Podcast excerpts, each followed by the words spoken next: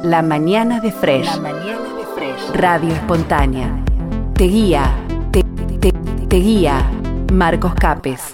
Eh, Gabriel Cardona, eh, un exponente espiritual, me animaría a decir. Te acabo de inventar un título. Eh, ¿Cómo estás, Gabriel? Te saluda Fernanda y Marcos de Fresh Radio de Argentina. Un abrazo para todos allá en Argentina, a Fernanda, a Marcos, a todos los que están en la audiencia en este momento. Gabriel, eh, ¿sabes que si alguien me preguntaría ahora qué hago hablando contigo, yo no sabría por qué?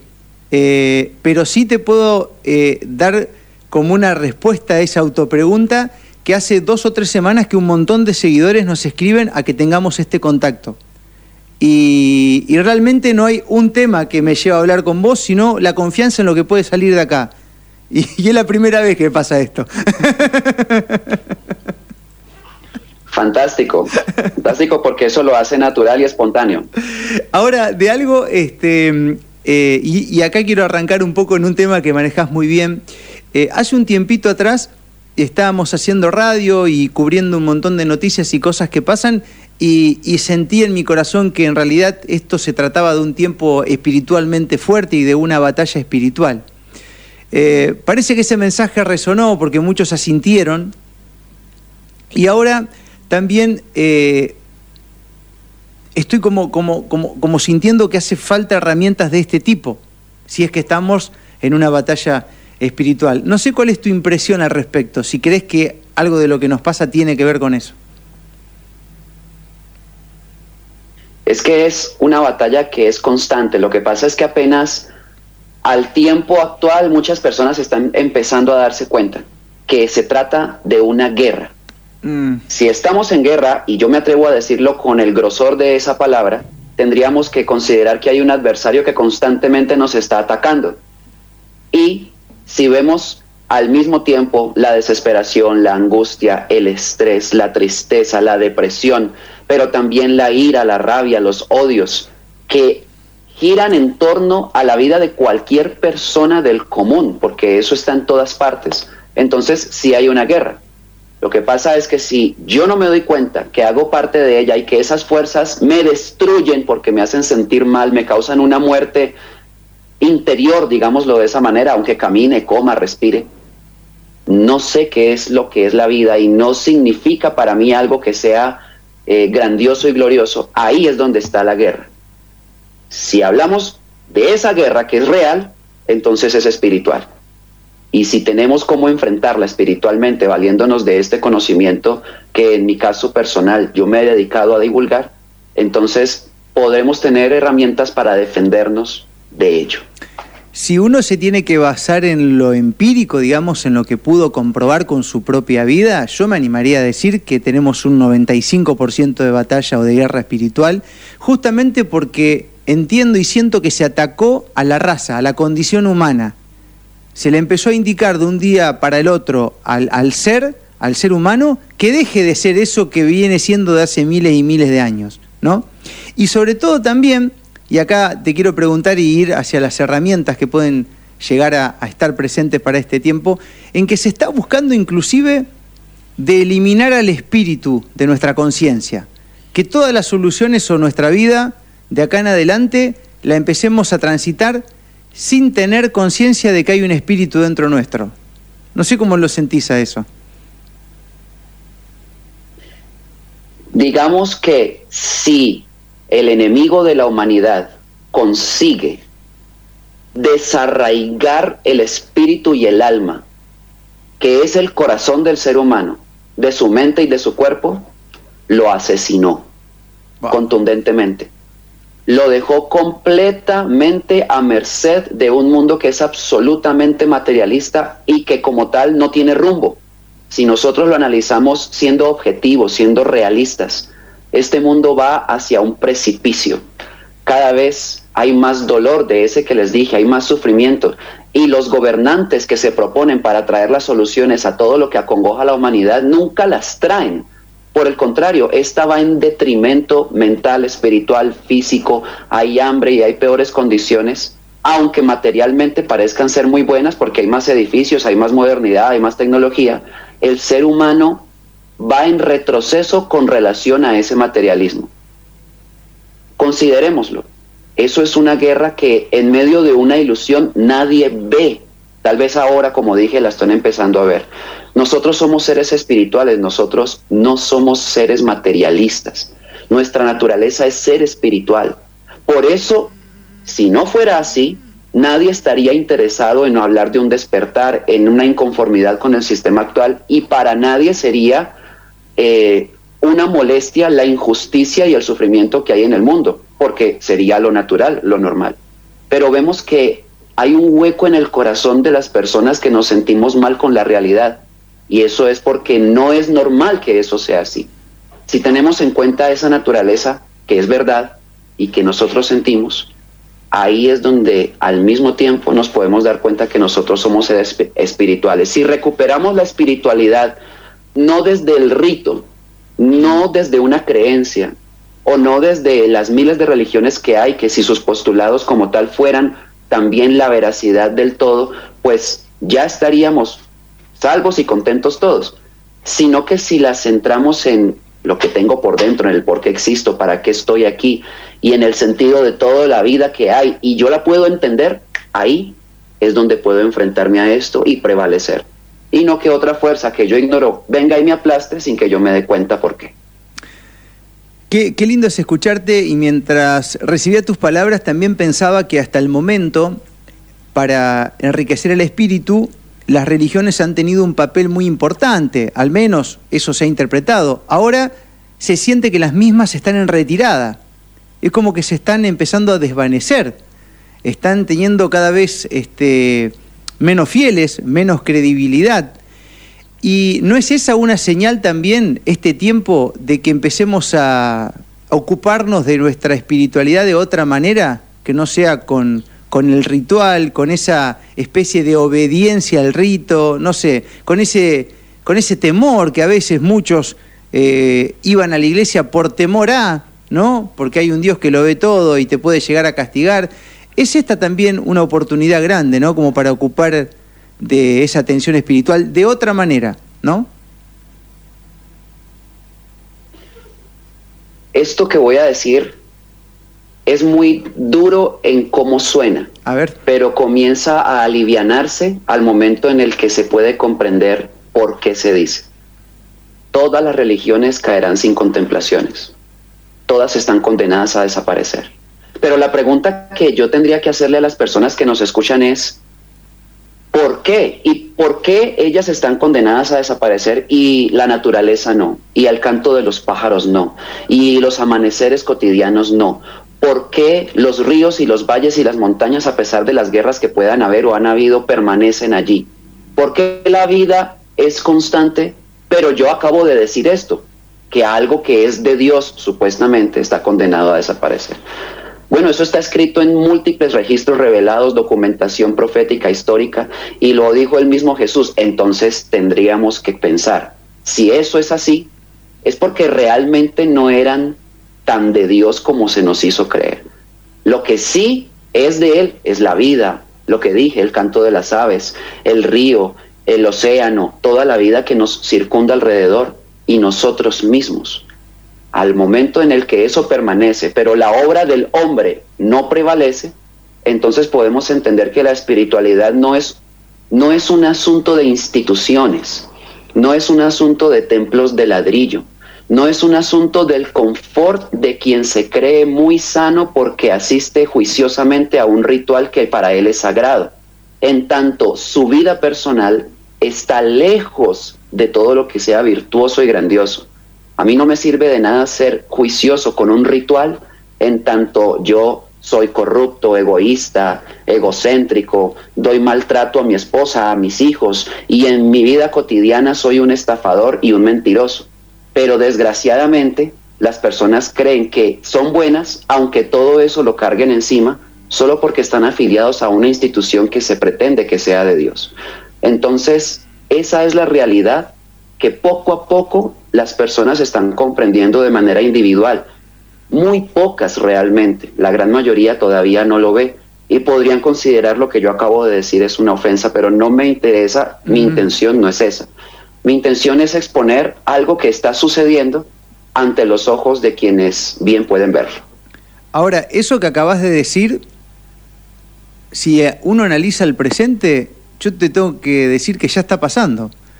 Eh, y, está pasando de una manera a la cual eh, yo inclusive no me lo imaginaba y creo que el tiempo que estamos viviendo aceleró los tiempos, eh, porque nunca en la historia, yo tengo 38 años, he escuchado hablar de tantas cosas que nunca se habían hablado como en este presente. Y una de esas tiene que ver a esta espiritualidad de la que nos referimos ahora a esto de salir en el medio de la nada y sentir una gratitud tremenda, mirar al cielo y decir gracias por la vida que está, acá nadie tocó nada, esto es todo creación divina, eso, capaz que si lo decías hace 40 años eran un, loquito y te daban una pastilla para que te estandarices, ¿no? Para que entiendas que a Dios se lo encontraba dentro del templo.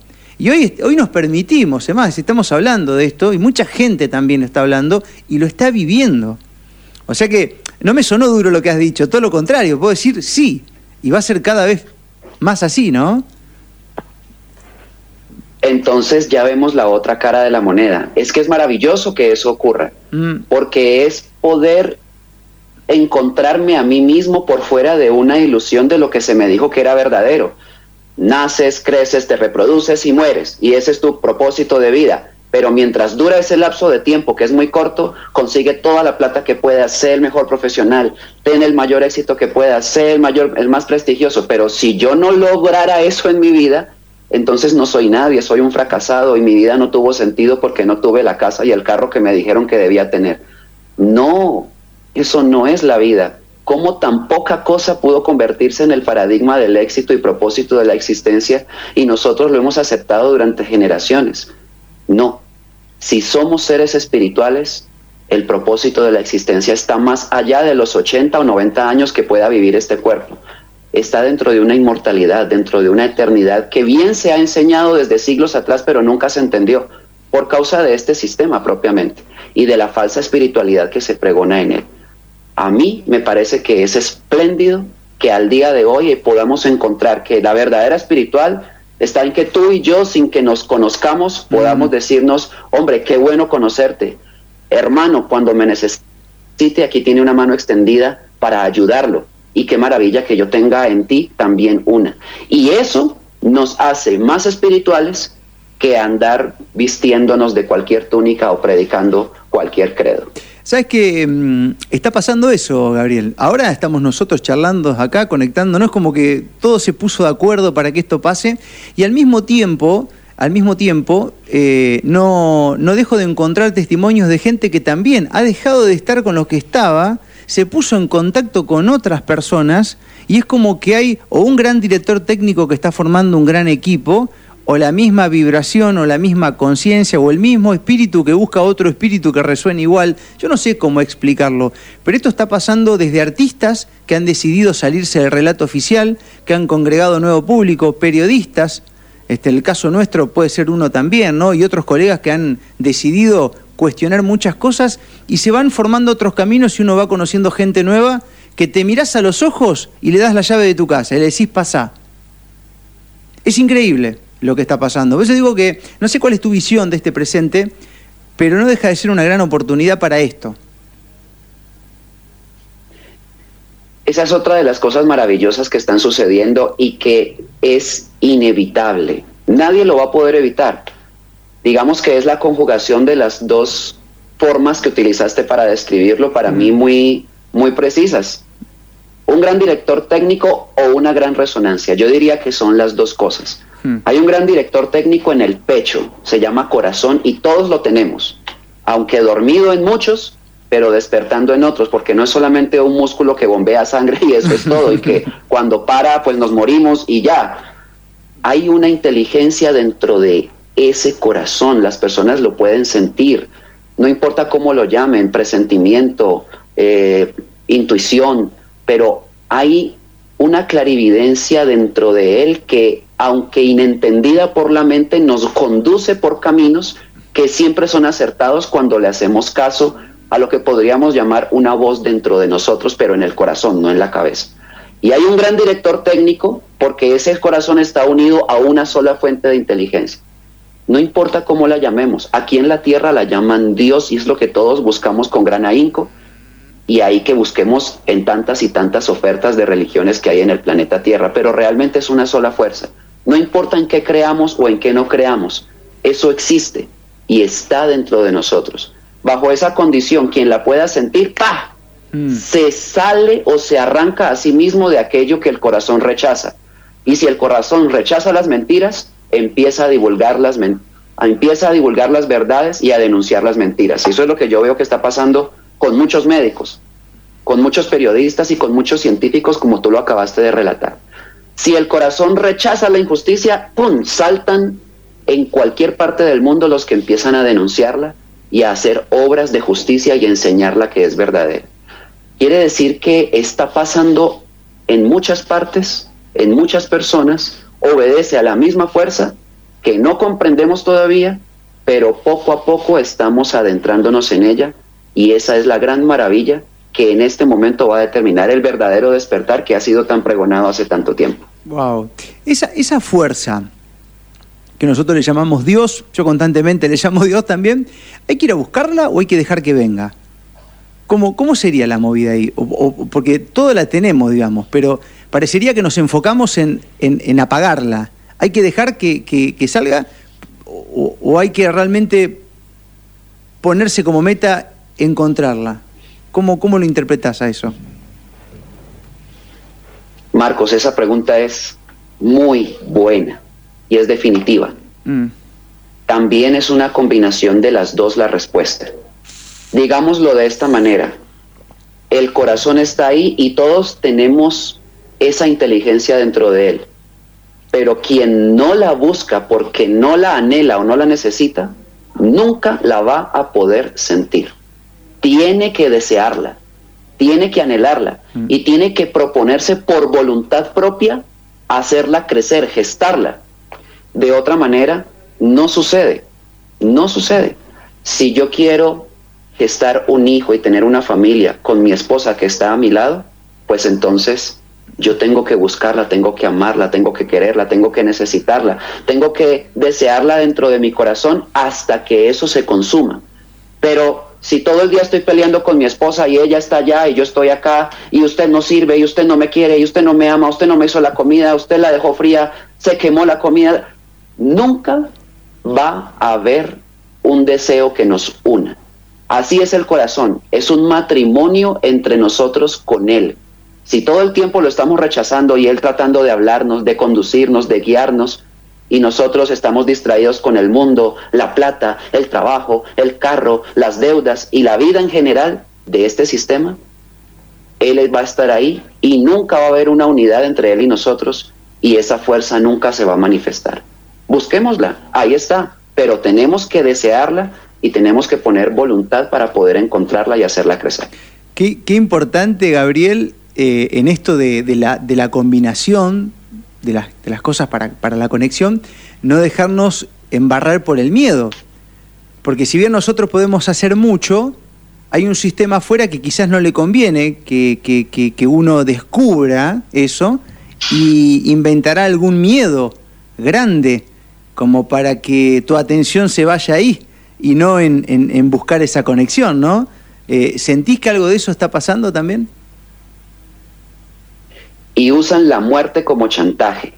Y esa ha sido la estrategia de miedo desde los anales de la historia de la dominación de una fuerza invisible, entre comillas, sobre la humanidad. Te mueres si no haces lo que te digo. Hoy en día lo están utilizando con mm. la estratagema de pandemia actual y lo que nos ofrecen como solución para salvarnos de ella. Pero es terror a morir y no nos damos cuenta que es una jugada maestra de quienes son maestros del miedo, valga esa redundancia. Nosotros no necesitamos tener miedo. El miedo nunca ha sido una herramienta de supervivencia como nos lo han querido vender inclusive desde la ciencia, diciéndonos que el miedo es necesario porque nos salva la vida. No, el miedo proviene de la ignorancia y del temor a lo desconocido. Y entre más de ignorancia tengamos, el miedo se perpetúa. Eso que la ciencia dice obedece a un instinto de supervivencia que es natural en nosotros, no a un miedo emocional infundido por creencias, que es lo que sí usan en este sistema. En este sistema se aprovechan de la ignorancia para instalar creencias que son conocimientos que nadie ha comprobado, pero que como lo dijo alguien importante en quien se mm. depositó la confianza, entonces hay que creerle. Y ese alguien importante puede ser desde el Papa o cualquier líder religioso hasta el presidente de la nación o hasta el director de la Organización Mundial de la Salud, no importa quién sea.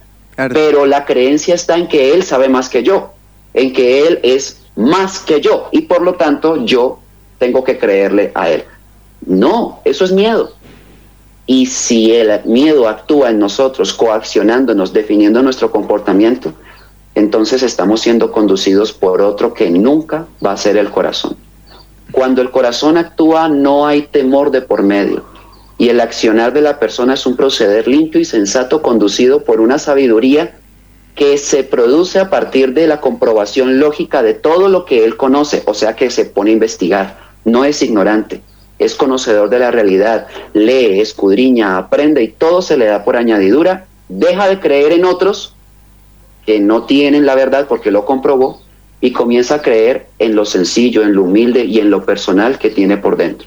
Ahí es donde está la respuesta hmm. en los que están saliendo a defender la vida. Qué, qué, lindo, porque esto de una jugada maestra, lo, dijiste tan lindo que, que, automáticamente me puse a pensar en todo lo que quizás en algún momento el ser humano no le tuvo miedo a la muerte, ¿no? Había guerreros que iban casi alegres a morir, ¿no? Porque creían en el más allá y daban la vida este, bueno, y, alguien después hizo todo una estrategia para que le empecemos a temer a la muerte, para que le temamos a la vida, porque hoy también está esa.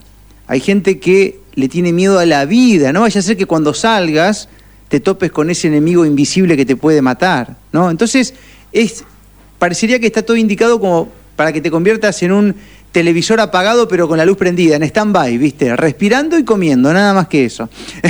es, es, loco. Pero lo bueno de todo esto también es que hay como una, una, una, un escape, ¿no? De, de gente que sale de eso pasa al siguiente nivel y de ese siguiente nivel vos ves para abajo y decís, ah, no te lo puedo creer. o sea, entras en un nivel de conciencia en donde no ves el enemigo ese, lo ves desde arriba y esto no existe, el enemigo, ¿dónde está el enemigo? No puede haber un enemigo en el medio de una sierra de Córdoba, por ejemplo, no existe. ¿Cómo es esto que van todos caminando así y no se saludan con la cara tapada? Es como que desde arriba lo ves de una manera que este, cuando superaste esa etapa, ¿no?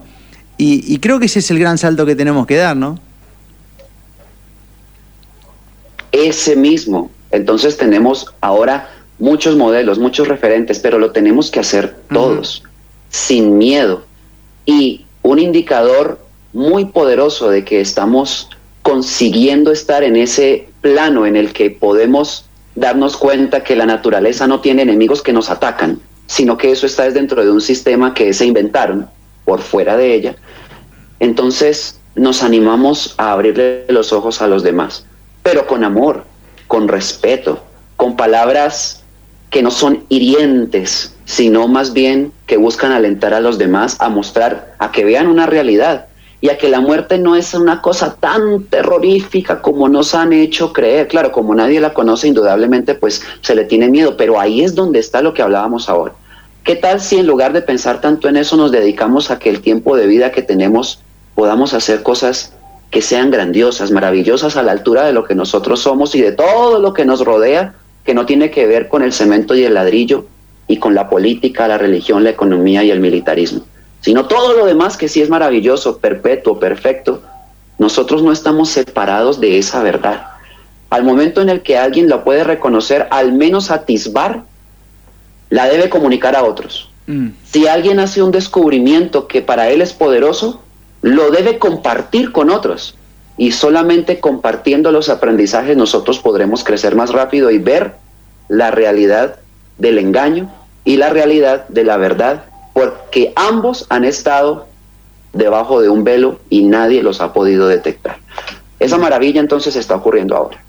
Eh, no sé cómo, cómo lo ves, Gabriela, esto, pero independientemente de los tiempos difíciles que estamos transitando, en muchas oportunidades uno se pone a hablar con, personas y, todos sentimos que hay un final como bondadoso, blanco y de calma que se está gestando, que no sabemos cuándo va a llegar, pero un final feliz, me animaría a decir, ¿no? Que puede ser también un sentimiento autoinducido para seguir en la batalla, qué sé yo, no sé, ahora puedo inventarme cualquier cosa.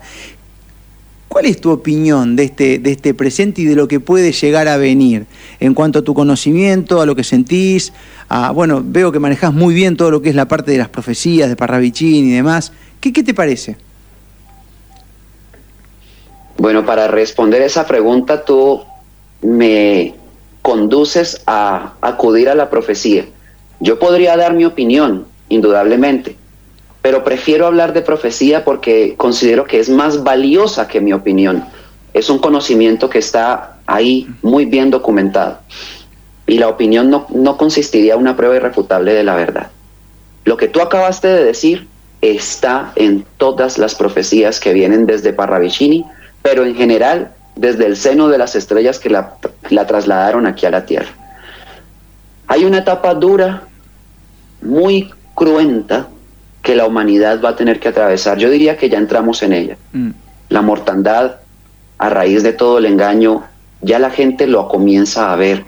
Y es muy complicado decir hoy en día que se trata solamente de un asunto conspirativo. Yo creo que ya no es posible en la cabeza y en la inteligencia de muchas personas aceptar que todo eso sea mentira cuando se está viendo en la realidad. Pero apenas es el inicio. Eso es lo que dicen las profecías que todo el mal o el sufrimiento que la humanidad pueda padecer no es un asunto del Padre Eterno o del Dios que todos sabemos que existe y tiene que ver con el corazón del cual hablamos hace un rato. Él no es el encargado de causar tanto dolor a la humanidad, sino de una fuerza que está aquí, que es la que diseñó este sistema, perfectamente elaborado para que el ser humano se deteriore y se decrepite mental y espiritualmente. Está perfectamente diseñado para eso, no está diseñado para que nos elevemos en inteligencia, sino para que nos volvamos cada vez más materialistas y por ende menos inteligentes. Ese sistema va a colapsar. Como las religiones hacen parte de él, por eso es que justifico lo que dije anteriormente. Pero no es solo las religiones, todo. Los bancos, las instituciones económicas en general, las instituciones políticas, cuando todo se empiece a suceder y la gente vea que ellos no tienen respuestas alentadoras a esos asuntos, nadie creerá más en ellos y ese será el colapso definitivo. El dolor que sufrirá la humanidad será por causa de los que se inventaron ese sistema. Será por causa de esa fuerza. Todos los que crean en ello hasta ese punto final padecerán un gran sufrimiento cuando lo vean caer. Pero después de eso viene otra cosa. Y eso es lo que la gente yo busco que vean, y es lo que tú acabaste de decir, no es una ilusión para darnos aliento a nosotros mismos realmente. Más bien es una realidad que sin comprenderla sabemos que existe y por eso nos motivamos a luchar. Pero viene.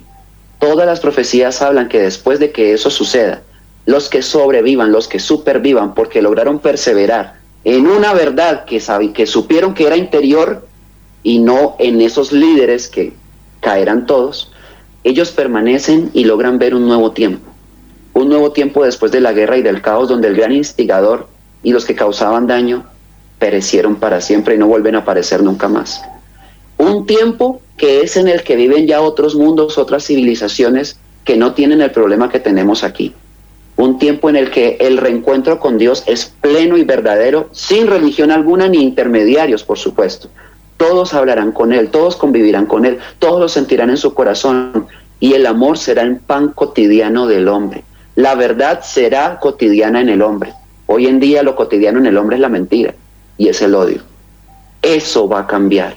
Por lo tanto, si esa resonancia de la que hablamos en algún momento, esas verdades la producen en las personas, es porque el corazón la está reconociendo. Es real, eso es real pero nos toca prevalecer, permanecer, digamos, aguantar, yo no sé qué término se usa en Argentina más apropiado, persistir, no podemos quebrantarnos ante lo que está pasando o vaya a pasar dentro de poco, porque nosotros no existimos para ser humillados y aplastados por una fuerza que nos pretende destruir. Existimos para permanecer en la eternidad y cualquier cosa que se oponga a ese propósito es lo que va a perecer. Sabes que mm, está pasando mucho de eso que acabas de decir. Hoy, hoy en Argentina la gente no cree en los gobiernos, está dejando de creer en la ciencia, está dejando de creer en muchas religiones, o sea, ese inicio del sistema que se desmorona, al menos hoy, lo estamos empezando a ver. Lo estamos empezando a ver. Sé que es el indicio del, camino. Eh, he visto un video tuyo muy bonito que habla de la Argentina, que es el país en donde me encuentro en este momento, como que hay profecías interesantes y lindas para la Argentina, ¿no? Eh, no sé si te querés referir un poquito en los últimos minutos acerca de eso, porque, bueno, creo que le viene bien a nuestro pueblo después de, tanta... Yo creo que el argentino viene siendo entrenado para el momento final prácticamente hace 100 años. Eh, el argentino tiene un entrenamiento especial. Eh, la gente que comanda las riendas de esta nación es gente muy difícil de entender y el argentino, a pesar de eso, continúa avanzando y hoy está entrenado como para una batalla y una guerra, aunque muchos quieran hacer creer lo contrario, es mi, mi, percepción, ¿no? Pero bueno, quiero dejarte unos minutos final ahí para que, para que me compartas eso si, si tenés ganas. Y te lo agradezco. Argentina es un país que yo amo con todo mi corazón y además es una gran esperanza para toda la humanidad dentro de las profecías. Claro, podríamos, tal vez la gente podría pensar, ah, pero claro, como Parravicini era argentino, entonces se dedicó a hacer profecías para su país que es Argentina. Mm. Entonces no es válido, pero no es cierto, porque es Jesús el que determinó. Mateo 12:42 es una cita que todos pueden consultar. La reina del sur se levantará en el juicio y condenará a una generación que se dijo que era muy sabia porque tenía la sabiduría de Salomón, pero he aquí más que Salomón en este lugar, o sea que la Reina del Sur es un lugar, al sur, el sur de un continente, hablemos de Suramérica. Mm. Es decir, que Suramérica está preservada para ser un remanente total para toda la humanidad. Dicho de otra manera, cuando se desate este caos del que hablamos, que más, más puntualmente se trata de una guerra, del hambre que esta trae, de la mortandad que esta trae, el dolor que esta trae. Muchas personas huyendo de sus países llegarán a Sudamérica porque aquí, pues, no hay bombas nucleares, no hay gobiernos que entren en guerra y más bien, si hay algunos que si bien tomarán partido, aquí hay una despensa y un corazón gigantesco para que mucha gente pueda sobrevivir. Si Jesús dijo eso en esa profecía, ahora sí podemos entrar a Parravicini. Parravicini yo le he podido contar alrededor de 10 profecías que hablan de Argentina, si no son más, que dicen claramente que es la samaritana del mundo, que tiene tierras y tierras por doquier, esperando a que las manos campesinas de los hombres que huyendo de las ciudades penetren en ella para cultivarlas, pues ésta le dará de comer a mucha gente. Dice que tiene cura para aquel que llega en quemazón huyendo de la guerra. Dice que la clase media de la Argentina la salvará. Y eso es maravilloso porque no serán entonces los grandes líderes políticos y los grandes poderosos que ostentan cualidades para ser salvadores del mundo. No, la clase media, nosotros, las personas comunes y corrientes, seremos la esperanza de una humanidad completa. Dice que en Argentina nacerá el nuevo hombre ese que dice la lógica que es mutante por excelencia, o sea, un hombre que nació de sí mismo, que es nuevo, ese que es puro corazón, puro y solamente corazón. Y dice que a mentira tiene, Argentina tiene amor para el que lloró, para el que sufrió, porque eso hace una samaritana. Yo me inclino ante esas profecías, me parecen lo más hermoso que yo he podido ver y en el rostro de los argentinos cuando caminé esas tierras antes de pandemia, pude comprobar al mismo tiempo que tienen un corazón muy grande para ofrecer una gran esperanza a la humanidad. Eso es lo que dice la profecía sobre tu país, Argentina. ¡Wow! ¡Qué, qué lindo, qué, qué emocionante! Y, pensar que Argentina ya tuvo ese papel en algún momento. Después de la Segunda Guerra Mundial, en este lugar, eh, Gabriel, donde estamos ahora, en Esperanza, Santa Fe, es una ciudad que fue la primera colonia agrícola de la Argentina, donde los inmigrantes europeos de la Segunda Guerra venían acá. Le dieron una pala, un pico, un pedazo de tierra. Es más, le mintieron, le habían prometido cosas que cuando llegaron no había. y crearon una ciudad muy potente en pocos años, ¿no? O sea que ya ese papel la Argentina lo conoce bien porque lo, supo tener en algún momento, ¿no? Eh, el papel de, recibir a los, a los exiliados, ¿no? De, problemas. Y después, eh, esto de que la clase media realmente va, va, a marcar el cambio, esto también, si nos vamos a, la Biblia, los últimos serán los primeros, ¿no? Esto de que siempre el, el sistema te invita a creer que va a ser el sabio, el poderoso, el reconocido, pero sin embargo surge el cambio de un lado que no esperamos. Esto es también maravilloso porque podemos ser nosotros mismos los, protagonistas. Es que somos nosotros, no hay otro. Lo que pasa es que tenemos que aceptarlo y tenemos que asumir el rol. Bajo esa condición cada quien se elige para ese trabajo. No hay elegidos, hmm. que venga una mano en una nube desde lo alto a decirte escojo para que tú seas. No, no. Yo lo siento y entonces lo hago. Y así es como muchas personas se constituirán en esa esperanza. Esta vez va a ser diferente, porque en aquel entonces de la Segunda Guerra Mundial, pues no significó el final de un sistema y de un mundo como lo conocemos, no del planeta indudablemente. El mundo es el sistema que está instalado en el planeta. Pero esta última, que no habrá más, será el cambio definitivo del que todas las profecías han hablado. El viejo cielo y la vieja tierra ya pasaron y aparece uno nuevo y una nueva tierra. Y eso es lo que heredaremos todos los que nos propongamos cultivarla desde ahora. No solo la tierra, sino la propia tierra. Hablo del cuerpo, el pensamiento, el corazón. Eso hay que cultivarlo también. Digamos que solamente los humildes y los justos heredarán, heredarán ese tiempo. Y Argentina será cuna del mañana, de ese mañana. Y eso es lo que dice la profecía. Wow. El nombre por el cual te, te, sos conocido, Gabriel, que es Niño Nuevo, tiene, tiene ese mensaje, ¿no? Niño Nuevo, yo cuando, cuando lo, empecé a recibir, porque parece muy loco, en serio te lo cuento, o sea, hace dos o tres semanas que de todas partes nos llegan mensajes, queremos una charla con Niño Nuevo. Y yo realmente no te conocía, pero vi un video tuyo y dije, wow, ¿viste? Es esto, es esto que no tiene ninguna explicación. ¿Cómo puede ser? Y se dio todo así tan rápido, hay gente que me quiero poner en contacto hace meses y no puedo, no puedo. ¿eh? Eso es lo que, lo que, lo que siento que veo en el final, ese final bondadoso, blanco, de paz, de calma, que, que, que es lo que, lo que te comentaba hoy. Bueno, en definitiva, ese niño nuevo es un nombre que tiene que ver con eso, ¿no? Con el volver a nacer, con la novedad que somos como niños, ¿eh? como decía, decía Jesús de Nazaret, sean como niños, ¿no? Niño nuevo. Eh, tiene que ver con eso, ¿no? Porque en algún momento también, no sé qué te pasó, que te has dedicado a difundir y a divulgar estos temas. Realmente naciste de nuevo, ¿no? Entonces el niño nuevo eres tú, con la sonrisa que tienes, si logras entender que por dentro cargas un niño que ha mantenido dormido, pero ¿quién no fue niño? ¿Quién no tuvo nueve años? ¿Quién no tuvo siete años? ¿Quién no jugó en un parque? ¿Quién, a, quién, ¿A quién no le gustaron las figuras que se formaban en las nubes y se divertía con ellas cuando veía el cielo?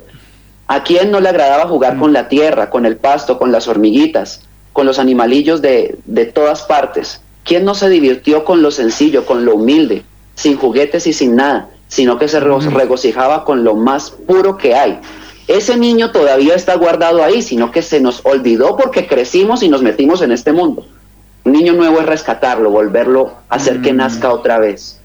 Y bajo esa condición de candidez, de pureza, de limpieza, llamémoslo de perfección, porque un niño no tiene defecto en la condición de niño. El ser humano que se le olvida sí los tiene.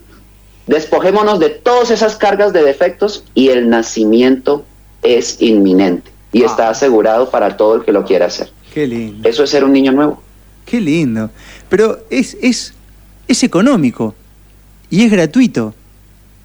Tiene que ver con una tiene que ver con una decisión. O sea, eh, hasta, hasta resuena más fácil de lo que es considerado ser un niño nuevo para el mercado. Eh, a eso es lo que voy. Cuando, cuando vos decís jugar con la tierra, quedarme descalzo, mirar el cielo.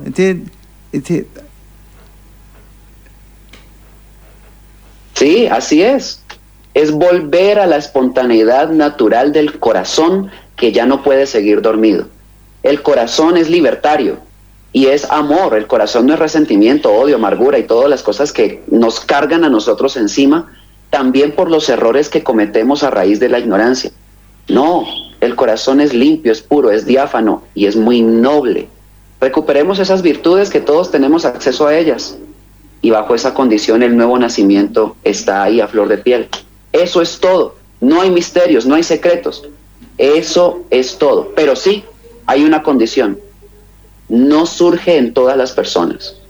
Solamente en el que se propone hacerlo y como tú lo dijiste, toma la decisión de ser otro y no el mismo con las mismas vestiduras que solo le han traído desolación y ruina. Así nace el niño nuevo y no hay otra manera. Quiero pedirte unos minutos finales, Gabriel, porque yo te escucho, realmente estoy encantado de, charlar con vos, me, encanta mucho cómo, cómo lo haces, la capacidad que tenés para decir las cosas. Y va a haber gente que después de esta charla nos va a escribir a decir, qué lindo, me gustaría tener la capacidad que tiene Gabriel, o a, veces me llegan los mensajes acá a nosotros también, la capacidad de, tener una charla, algo.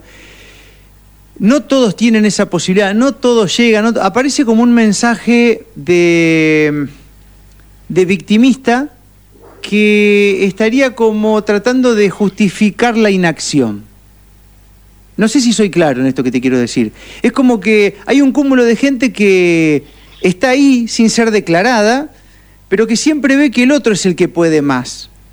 Aunque estén en lo correcto, no se animan a ser protagonistas. Están ahí, están como esperando que alguien vaya primero, ¿viste? Que se suman después, si el resto también se suma y, y que miran mucho a los costados a ver si alguien no se va a ofender con lo que hago y lo que digo y a esa gente que creo que es la gran mayoría, que está esperando por lo general una orden de un superior para hacer lo que su corazón está gritando.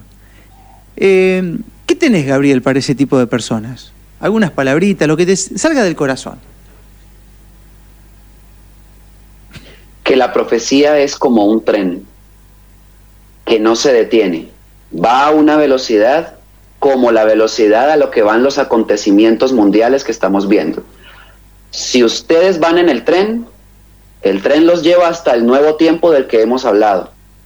Pero si ustedes no se montan al tren, solamente lo verán pasar y se quedarán atrasados y se quedarán rezagados y nadie podrá hacer nada por ustedes. No esperen que alguien venga a hacer lo que ustedes pueden hacer. Háganlo, que tienen la fuerza para hacerlo y eso es todo. Levántense, que en tanto lo hagan, encontrarán a otros que también como ustedes ya lo vienen haciendo o de hecho serán inspiración para muchos más. No se queden sentados, porque sentados no les va a llegar la solución a lo que tanto necesitamos. Qué gustazo charlar con vos, Gaby. Eh, te mando un abrazo grande desde Argentina. Ojalá te tengamos por acá eh, pronto. Eh, y, bueno, y saludos para todo el pueblo mexicano, una gran nación también. Acostumbrada a la batalla. Muchísimas gracias. Mm. Marcos, por esta oportunidad en tu espacio. Gracias de todo corazón.